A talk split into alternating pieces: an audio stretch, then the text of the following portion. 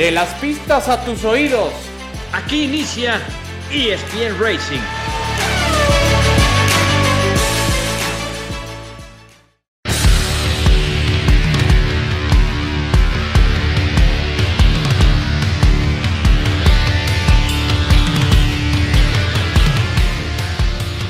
¿Qué tal? ¿Cómo están amigos? Qué gusto saludarles. Esto es ESPN Racing. Aquí se habla del deporte motor. Este es el podcast de ESPN con el gusto de saludarles, con el gusto de acompañarles. Hoy tenemos un invitado muy especial, ya platicaremos de ello con nuestro invitado. Y también, como ya es normal, nos acompaña mi querido Adal Franco. Querido Adal, ¿cómo estás? Qué gusto saludarte. ¿Qué tal, Javier? ¿Cómo estás? Fuerte abrazo para ti, para Alex. No voy a quemar la presentación que vas a hacer de nuestro invitado, pero me da mucho gusto siempre platicar con él muchas cosas interesantes que ya nos estará contando de la máxima categoría. Sin duda, y por supuesto un saludo para Alex Pombo en algún lugar de la capital de la República Mexicana. ¿Cómo estás, mi querido Alex? ¿Cómo te va? ¿Qué tal, Javier? ¿Qué tal, Adal? Un gusto saludarles y como dices, no, no quemaremos el nombre del invitado pero lo único que sí te puedo decir que lo conozco allá de principios de los ochentas con unas cebras, pero ya sabrán por qué las cebras. bueno, pues sin más prolegómenos, vámonos con la presentación de el diputado Antonio Garibay. Querido Toño, ¿cómo estás? Qué gusto saludarte. Como siempre, un placer platicar contigo del deporte motor y muchas cosas para, para compartir con nuestros amigos de ESPN. ¿Cómo te va, Toño? Javier, muchísimas gracias, qué gusto saludarlos. Oh, caramba, mi, Alex Pombo se fue exactamente hasta los 87, o sea, los 80, o sea, las cebras de Calzado Canadá, muchísimas gracias. Gusto saludarte también, estamos a la orden. Y aquí estamos para platicar todo lo que sea necesario. Y hay muchos temas que platicar. Gracias por lo de diputado federal, pero ahí estamos caminando.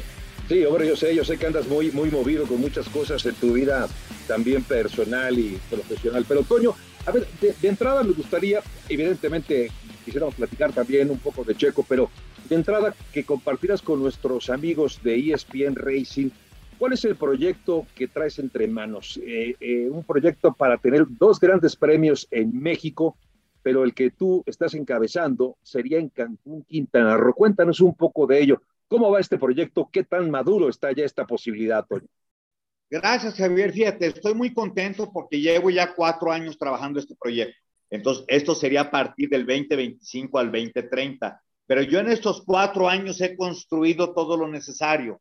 No es nada fácil traer un gran premio de Fórmula 1 a un país, menos a México, cuando hay muchos países que han levantado la mano sea, hay países con mucho dinero que están en la lista de espera. Pero hasta el día de hoy les puedo decir que vamos por buen camino. Cancún sigue vivo para el 2025 al 2030. El día que me cierren la puerta, las partes más importantes, tengo los ejes ya dirigidos. Parte número uno, los dueños de la tierra. Parte número dos, los dueños del dinero. Parte número tres, las autoridades deportivas para llevar este evento. Cuando cualquiera de estos grupos me cierre la puerta, anunciaré que Cancún efectivamente ya no es posible. El día de hoy está más vivo que nunca. Nunca intentaré, Antonio Pérez Garibay, ir en contra del Gran Premio de México. Primero el Gran Premio de México por encima que cualquier otra cosa. Pero si las oportunidades se nos abren y se puede lograr el Gran Premio de Cancún, estoy seguro que sería el mejor Gran Premio del mundo de la historia de la Fórmula 1. Tiene todo para lograrse. Yo quisiera comentarles el día de hoy que me encantaría que este Gran Premio fuera en Jalisco. Yo soy jalisciense. Claro. No hubo muestra de apoyo para ello. Si tú me preguntas, ¿En qué porcentaje está el Gran Premio para Jalisco? Yo te digo en cero. Si tú me preguntas en qué porcentaje está el Gran Premio de Cancún para el 2025 al 2030, te digo en el 80% de avance y con todas las posibilidades de lograrse. Qué maravilla, eh, eh, Toño. ¿Y dónde sería? Es decir, Sí, estás, estamos hablando de un circuito callejero, porque hablabas de tierras, es decir, ¿se ocuparía un espacio para la construcción exprofeso de un autódromo o estamos pensando en un circuito callejero? Porque ya había habido alguna vez alguna intención de, de hacer alguna, alguna carrera, alguna carrera de algún campeonato internacional en las calles de Cancún. ¿Es así o cuál es el parte del proyecto? No, esto sería un autódromo 100% instalado. Las tierras están limpias, están trabajando en ellas. Por cualquier cosa que llegase a suceder, no nada, si no hay gran premio, se está trabajando en todo el movimiento de la tierra, se está haciendo lo necesario para dar el banderazo. ¿Qué se necesita? Para tener un gran premio en cualquier país del mundo se necesita el aval por cinco años del presidente del país. No se habla de lo económico, se habla de las autoridades. Que el presidente esté de acuerdo en tener un gran premio en su país. No necesito dinero del gobierno federal, del gobierno estatal ni del gobierno municipal. Antonio Pérez Garibay es la única persona que sabe trabajar con la iniciativa privada para hacer grandes proyectos a nivel mundial. Si yo hubiera esperado el apoyo de algún gobierno federal, estatal o municipal para llevar a mi hijo a la Fórmula 1, el día de hoy mi hijo y yo estaremos vendiendo hot dogs en Guadalajara. Pues sí. Alex, Adal. La, idea, Toño, la idea de un circuito callejero es que es, muy seductora, ¿no? Y lo que va a pasar ahora en Las Vegas también llama mucho la atención, lo que, lo que podría ser. Lo que dices entonces, descartada esta posibilidad, sería un circuito trazado que se construye específicamente pensando ya en estas tierras en las que estás hablando, ¿verdad? No hay posibilidad de que sea callejero, insisto. Efectivamente, no será circuito callejero. Déjame platicarte es un circuito donde me buscaron principalmente los dueños de la tierra. Por eso Antonio Pérez Garibay lo está encabezando. No existe nadie más. Aquí no tiene nada que ver mi hijo, ni tiene que ver nada de las otras personas involucrados en los proyectos anteriores de la Fórmula 1. Aquí el líder de este proyecto se llama Antonio Pérez Garibay. Ya me reuní con Adrián Fernández. Adrián Fernández me está ayudando con el proyecto porque no quiero que sea un tema de que se politice. Yo no estoy buscando ganancias, solamente estoy haciendo todas las conexiones para el beneficio de mi país. Yo sé que este gran premio para Quintana Roo y para México va a traer una gran derrama económica. Las instalaciones que están haciendo ahora el gobierno federal y el gobierno estatal en el tema del aeropuerto, todo el tema de las vialidades, el, el futuro del sureste es maravilloso y Quintana Roo es una ventana para el mundo. El día de hoy, en cualquier parte del mundo que tú hablas de un lugar turístico, Cancún está por encima de todos. Hoy la marca Cancún está muy posicionada en el mundo. Entonces, un gran premio no solamente es traer un gran premio de fin de semana a una carrera, porque ya lo hemos visto, hemos detectado algo que no lo sabíamos, pero hoy la Fórmula 1 puede subsistir sin público, porque ya tuvimos grandes premios sin público con el problema de la pandemia. Y hoy a través de todos estos medios de comunicación que existen, hoy la Fórmula 1 publicitariamente está por encima de todo. Pero lo que ha sucedido con Las Vegas es impresionante. Que el día de hoy te vendan cuatro lugares con hoteles, con avión, con todo incluido para cuatro personas por los cinco años que va a haber Gran Premio y que tengan un precio de un millón de dólares, esto se ha salido de control. Es por eso que te digo que Cancún es un gran atractivo para el mundo. No es un, no es un secreto que en buena medida el éxito de la Fórmula 1 va de la mano de contar con un piloto mexicano, pero además que no corre en cualquier equipo, corre en Red Bull. Eh, por supuesto que los, la carrera por sí mismo o el evento por sí mismo es buenísimo, es un gran espectáculo independientemente de haya un piloto mexicano o no. Pero te pregunto, ¿no tendría que ir de la mano el éxito de este gran premio? Dices, sin público se puede correr. Sin un piloto mexicano podría tener el mismo éxito. Digo, estoy pensando en... Buena pregunta. En momento estará ya diciendo adiós Checo. No sé, no sé, ni quiero platicar de su retiro y cuánto, pero si hablamos de cinco años de aquí al año 2030, no sé Toño, si, si Checo vaya a seguir tanto tiempo. Entonces, por eso te pregunto, ¿no está un poquito amarrado un poco el éxito de, de la Fórmula 1 a que exista un piloto mexicano y en este caso tu hijo Checo Pérez? Javier, yo te quiero comentar en este momento, ya tenemos Checo Pérez por los próximos 10 años. Esta es la parte más importante. No te lo podría haber dicho antes de Red Bull. O sea, antes de Red Bull, Checo ya no tenía trabajo, estaba desempleado. El día de hoy en Red Bull, yo te digo que Checo Pérez tiene trabajo en la Fórmula 1 por los próximos 10 años. Y va a ser muy difícil que en estos próximos 10 años pueda llegar otro piloto mexicano. Llegar hoy a la Fórmula 1 está imposible. Antes era imposible y mantenerte todavía es más difícil. Hay pilotos que son campeones el día de hoy de la GP2, de la Fórmula 2 y no tienen asiento en la Fórmula 1. Hay pilotos como un apellido como Schumacher que no tiene asiento el día de hoy en la Fórmula 1. Hay asientos como Richardo que no tiene lugar hoy en la Fórmula 1. Y como ellos hay un gran nombre, pero el nombre de Checo Pérez en el mundo de la Fórmula 1 está posesionado.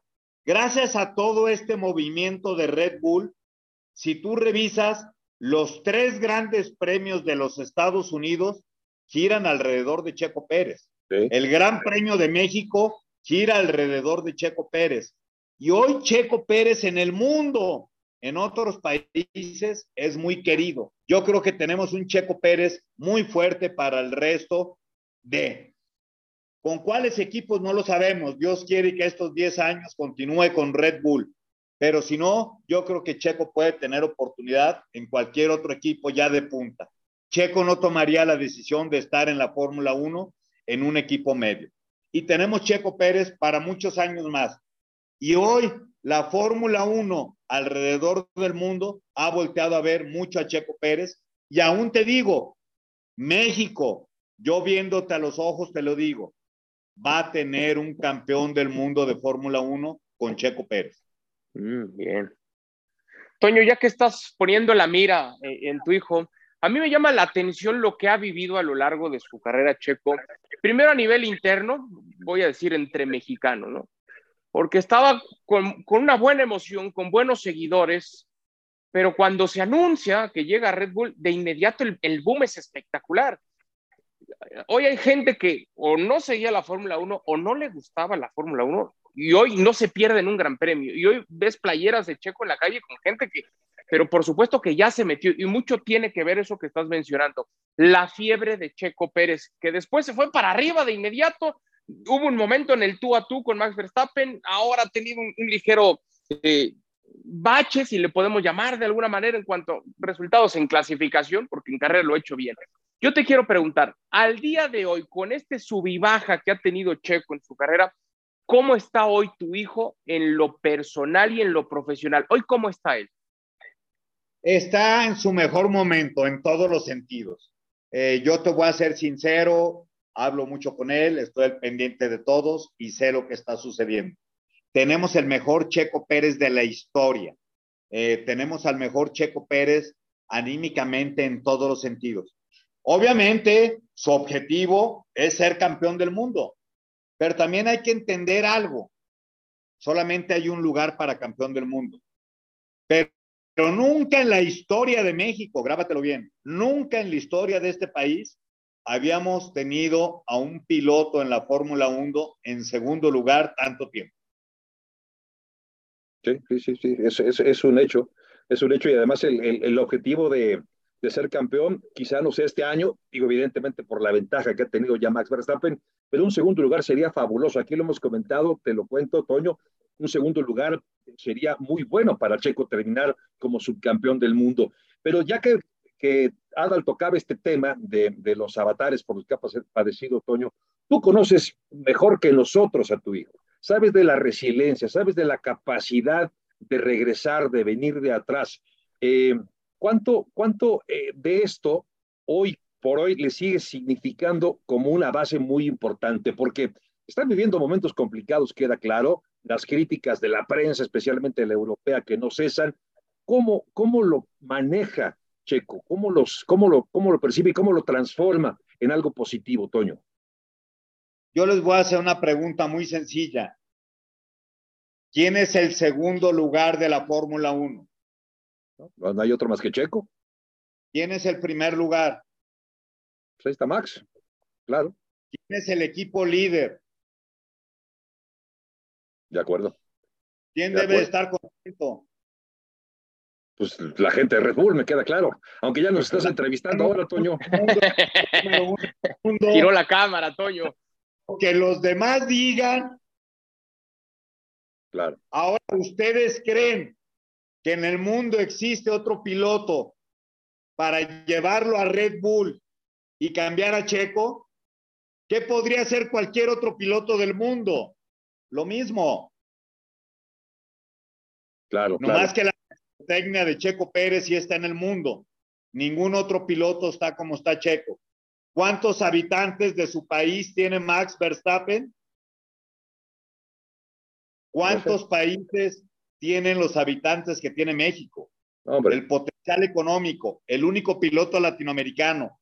La marca Red Bull el día de hoy es- está en los cuernos de la luna. No se habla de nada más en el mundo, ni de Mercedes-Benz, ni de Ferrari, ni de Jeep, ni de... Se habla de móvil, de Red Bull, de Oracle. Entonces, las marcas están logrando el objetivo, están posesionando lo que ellos quieren, para lo que ellos contratan.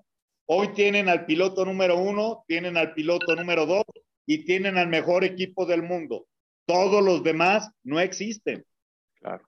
Ahora, Toño, tú, nos dices, y me encantó la, la frase, la expresión, y entiendo que es sobre todo pensando en el Gran Premio de Cancún, pero me gustó mucho que ves a Checo 10 años en la Fórmula 1.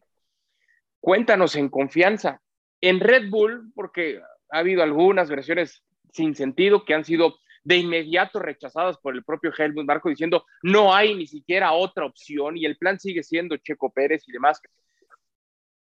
Dices, hay 10 años para Checo en Fórmula 1. Yo te preguntaría, ¿y en Red Bull?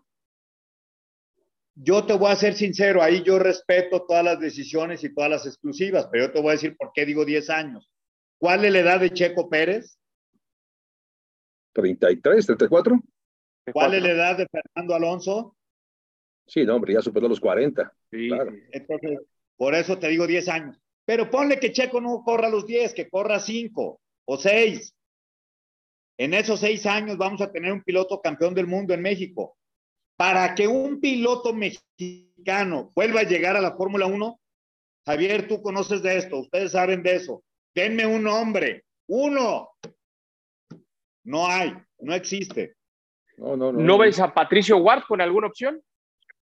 ¿Cuántos años tiene Pato Orward? 23, me parece. 23, por ahí, sí, claro. ¿A qué año ganó Max Verstappen su primer gran premio?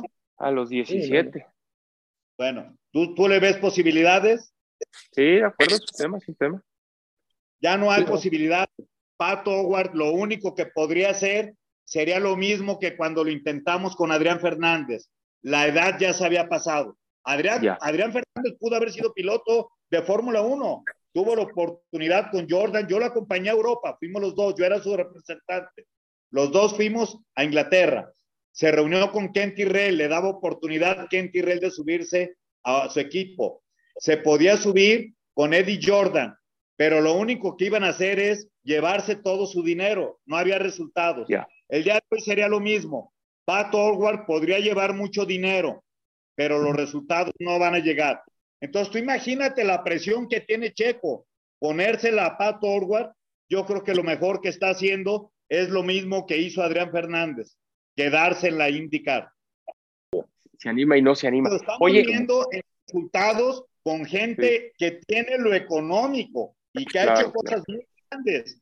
No me digan que Stroll no tiene para estar en la Fórmula 1, un poquito, sí, un poquito, sí. pero sí. su papá tiene todo para estar ahí. Sin duda. Oye, Toño, duda. yo, yo te quiero hacer una pregunta. Hay una Dímela. imagen que me parece es espectacular. Ese gran premio donde a un costado de ti está Tom Cruise y al otro está el padre de Lewis Hamilton y le das un beso en la mejilla. Me parece espectacular porque también describe mucho cómo somos los mexicanos en ese sentido de, de la deportividad, de reconocer al rival, de la efusividad, acá que mejor que eh, la felicidad de un padre para con un hijo, etcétera. Y de pronto se vuelve viral, que hay muchas cosas, y siempre digo, hay que tener cuidado con lo que se hace viral en el mundo de la Fórmula 1, todo en general, pero en la Fórmula 1 pasan muchas cosas y empezamos a ver como mexicanos cosas donde no las hay. Una de ellas, y te lo quiero preguntar también, es, de pronto los mexicanos vimos como el enemigo número uno a, a Jos Verstappen, al padre de Max Verstappen. ¿Quién mejor que tú para que nos digas de padre a hijo? Pues si ya vemos al padre de Luis, la, carrera sobre todo tan cercana que tuvo al inicio, después ya no tanto, tú con Checo igual, y ahora el padre de, de Max Verstappen, Jos Verstappen. ¿Cómo está ese tema para aclarar todo lo que hace en redes sociales? Que porque luego no lo felicita y no lo reconoce y que es muy serio y que si es un tema cultural o si le tiene mala onda. ¿Cómo está ahí la cosa? Mira, nosotros tenemos que ser respetuosos y esa es la forma de trabajar de los Pérez. Por eso nos ha ido tan bien en la vida. Nosotros no tenemos que cargar gripas ajenas. Sus caracteres de ellos, su forma de ser, su forma de actuar y de llevar las cosas, las respetamos. Pero la forma en que Anthony Hamilton habla y se expresa de mi hijo y me lo platica, me hace para darle ese gran beso. Es un gran ser humano al que yo quiero mucho. Es un ser humano que batalló y sufrió lo mismo que nosotros y yo creo que ellos peor, porque todavía ocho días después de que le doy el beso, por ahí deben de ver los comentarios del suegro de Max hacia Hamilton, que le costó un millón de dólares a un tres veces campeón del mundo de Fórmula 1. Expresarse así de un ser humano nunca lo haría su servidor, ni permitiría que mi hijo lo hiciera. De acuerdo. Alex Pombo. Pues vamos a ver ahora si ya funciona, ¿me escuchan ahí? Perfecto. Perfecto, Alex, a la orden. ¿En qué avión venías? Que, sí, eh, que, qué gusto saludarte. Eh, oye, ¿tú te imaginaste algún día que tu hijo iba a ser quien es ahora cuando su sueño era ser portero del América? Claro, yo lo sabía desde los 12 años, recuérdalo. A los 12 años, Checo Pérez era el mejor piloto del mundo a los 12 años. En la edad de 12 años, no había ningún piloto en el mundo que pudiera hacer lo que hacía Checo Pérez. Manejar un Shifter 125, te consta a ti, Alex, con 40 kilos de plomo y ganarle a todos los pilotos, campeones del mundo de karts, como Phil Carson, ¿recuerdas? Cuando le traían a los grandes pilotos del kartismo a medirse con Checo Pérez, pilotos de la IndyCar, Memo Gidley, y Checo les daba vuelta a los 12 años. Fíjate, eh, Toño, que mucho me preguntan a mí de por qué es tan especialista en los callejeros y una de mis teorías es que él aprendió en unos circuitos, como dices, en el campeonato. Recuerdo ahí en Toluca, en un centro comercial que armaban la pista y tenemos una toma donde Checo viene en segundo lugar con Schinkel, que lo viene presionando, y había un vado llega en el vado, que es donde era la frenada, se le mueve el carta checo, le pega a Schinkel y tú luego le dices, sigue, sigue, porque lo querían penalizar. Pero como dices, como no pesaba y con todo y que traía pesas, el, tú veías el go-kart que andaba rebotando como para todos lados, como un chícharo en una lata. Y la verdad es que impresionante. Yo recuerdo mucho que tú tenemos esa imagen que le decías, aparte de muchas otras que cubríamos el campeonato, y tú le decías, vamos, tú dale, dale, dale. Y, y, y la verdad se me quedó muy grabado. ¿Sabes qué? Desde ahí, fíjate, precisamente desde ahí, a los 12 años, empieza toda la polémica por destruir a Checo Pérez, ¿lo recuerdas? Lo querían acabar, lo querían sacar del automovilismo, lo querían aniquilar, porque era muy superior a todos. El día de hoy pasa lo mismo, exactamente, pero en el mundo. Hoy es en la Fórmula 1. Pero cada que a Checo Pérez le quieren hacer más daño, más crece. Tienen que ver ustedes las imágenes del Gran Premio pasado y esas imágenes hablan muchísimo del nuevo dueño de Red Bull y del nuevo director de Red Bull, cómo hablan, cómo lo tratan, cómo se expresan de Checo Pérez. Entonces, Checo Pérez está más allá de todas las críticas que digan. Esta es la persona más importante que va a mantener a Checo o lo va a acabar. Y Checo estará a lo mejor algún día ya no está en Red Bull, a lo mejor puede estar en otro equipo y a lo mejor se acaba el piloto mexicano en la Fórmula 1. Pero yo les voy a decir algo que para mí en lo personal es más importante. Yo no cambio a ninguno de mis nietos, hijos de Checo Pérez, por 10 campeonatos de Fórmula 1. Qué bonito, qué bonito, Toño. Qué bonito, la verdad es que sí, genial. Eh, bueno, eh, por último, por ya entrando prácticamente en la recta final de esta charla, no sé si alguno, si Adal o, Alex quiera, preguntarte algo, pero yo quisiera preguntarte acerca de esta, de esta relación. Tú que vas a, propósito de lo que te preguntaba Adal de Jos Verstappen, la relación que hay al interior de, de, de, Checo con Red Bull, con Max, ¿sabes cómo es que, que, entiendo que hay cosas que no nos puedes contar, Toño, pero hasta donde nos puedas contar, ¿cuál es la relación, el ambiente alrededor de Toño, perdón, de Toño, no, de Checo, al interior del equipo Red Bull? Es muy buena, Checo es demasiado inteligente, Checo es un piloto, por eso es Checo Pérez, por eso se mantiene Checo Pérez donde está. O sea, la marca Red Bull cuesta mil millones más que Max Verstappen y Checo juntos y el equipo de Fórmula 1. La marca es muy superior. La marca cuida todos los detalles y la marca el día de hoy tiene a los dos mejores pilotos del mundo. No pueden pedir más. O sea, ¿qué pueden estar volteando a ver? Buscar otro piloto para tenerlo en segundo lugar. Ustedes díganme el nombre, ¿cuál les gustaría? ¿Cuál creen que puede llenar los zapatos de Checo Pérez para estar ahí? No hay ni uno. Además, Toño, eh, eh, me decía alguien muy allegado que Red Bull en Latinoamérica estaba prácticamente en la quiebra. Yo le he platicado ya con Nadal y con Javier. Llega Checo y las ventas se elevan impresionante. De, de estar casi en la quiebra a tener un éxito espectacular. Miren, hay, hay estudios en el mundo de hoy que los números son los números y en los apellidos no existen apellidos. Y el día de hoy, Checo Pérez está posesionado en el mundo por encima de todos en los números y no es campeón del mundo. Ustedes imagínense si fuera campeón del mundo. Y las marcas son las marcas. Entonces, los directores de las empresas saben de los números. Por eso te digo ¿Cuántos millones de fans tiene el campeón del mundo y cuántos millones de fans tiene el mexicano? Sí, buena pregunta, ¿eh? buen tema ese, porque también tiene ¿Ustedes saben con quién firmó Red Bull para los motores? Con Ford. Ford. ¿Ustedes qué ven ahí? Pues sí, una, una, una alianza muy importante con una empresa muy importante del continente americano, ¿no? Creo que eso, eso también dice mucho. Entonces, pues el futuro es muy amplio, entonces, gracias a Dios, Checo tendrá oportunidades ahí o allá, o también, si tiene que retirarse, tenemos que agradecerle a Dios. Yo creo que hasta donde he llegado, nunca en la vida habíamos tenido un piloto mexicano en este nivel. Ha ganado más carreras que cualquier otro piloto mexicano en la historia ha hecho más puntos que todos los pilotos mexicanos juntos, ha corrido más carreras de Fórmula 1 que todos los otros pilotos mexicanos. Entonces, para que llegue otro piloto mexicano a superar lo que Checo Pérez ha hecho, ha puesto la barrera muy alta. lo, mejor de Checo Pérez no lo hemos visto. Lo que nadie sabe es que heredó tu talento. Yo recuerdo esas cebras, le dabas duro, ¿eh? Pero me imagino no se te ha olvidado.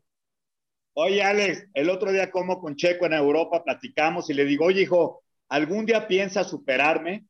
Y me dice, papá, por supuesto, ¿qué categoría corriste tú? Me dice, así, ¿no? Yo corro Fórmula 1. Papá, ¿cuánto dinero ganaste en tu mundo de carreras? Así, ¿no? ¿Cuánto he ganado yo? No, le digo, hijo, ¿algún día piensas superarme? ¿Piensas que algún día vas a tener un piloto mejor que tú en la Fórmula 1? Me dice, no, papá, eso sí está cabrón. Está bueno, ¿Eh? está bueno. Es que, le, claro. nosotros nos enseñaste el hambre. Y el día de hoy yo no voy a andar por las carreteras de México remolcando en la noche con mi hijo, la seguridad. Digo, no, pero hoy tú tienes avión, helicóptero, dinero, puedes hacer todo con tu hijo. Me dice, no, yo no voy a hacer a mi hijo un junior. Qué maravilla. La verdad es que esa es una historia y un mensaje que me encanta de, Toño, porque muchas veces vemos al, protagonista, al deportista, pero hay toda una historia detrás de, la familia, en este caso de, de, tu parte, Toño, que tanto esfuerzo, tanto sacrificio durante tanto tiempo. Solo una cosa te salió mal, Toño, una cosa. ¿Cómo que le va a la América? Ahí sí nos equivocamos, pero bueno, se compensa con todo lo que ha ganado. Lo tenías que haber llevado por el camino de las chivas. todo es tema de números. Checo tiene todo bien, mira. bien calculado. Chiva, chiva, chiva, y velo dónde está. Es cierto, es cierto. Entonces, Checo sabe calcular bien todo. Por eso es el águila número dos de este país. Exacto. Toño, pues de verdad una felicitación para ti, no solamente por lo de Checo, eh, sino por la, esa educación que has logrado darle a tus hijos y que han sido por eso gente de bien, gente exitosa y además me parece ejemplares. Aquí hemos comentado, Toño, que para, para mí al menos, y sé que para, para Adal y para Alex, hoy Checo Pérez no solamente es el mejor piloto mexicano, sino es un ídolo en México y creo que eso es muy bueno. Habla bien de él, habla bien de la educación que recibió en casa y por supuesto de los ejemplos. Mi querido Toño Antonio Pérez Garibay, diputado. Muchísimas gracias, Javier. Pero también te quiero comentar algo. Por favor. Gracias a Dios tengo a Checo Pérez. Hoy es el número dos en el mundo en la Fórmula 1. Pero también gracias a Dios tengo a la única mujer que es la número uno en el mundo, la primer representante de un piloto de Fórmula 1 en los 70 años. Un mundo hecho solamente para los hombres. Hoy Paola Pérez es la única en el mundo. Y Paola va a representar a muchos pilotos más mexicanos y extranjeros en el mundo por los próximos 100 años. Pero te voy a decir, el proyecto más importante de los Pérez no es la Fórmula 1, es la Fundación Checo Pérez, que espero continúe por los próximos 200 años, que la lleve Toñito, Paola y Checo como la llevan y que la continúen mis nietos y mis bisnietos. Les mando un fuerte abrazo y se les quiere. Gracias, Toño. un abrazo. Abrazo, Toño. Abrazo. Hasta aquí es bien Racing en nombre de todo el equipo de Toño Garibay. Hoy nos acompañó el papá de Checo Pérez, Adal Franco, Alex Pompo, soy Javier Trejo Garay. Gracias y hasta la próxima. De las pistas a tus oídos. Esto fue ESPN Racing.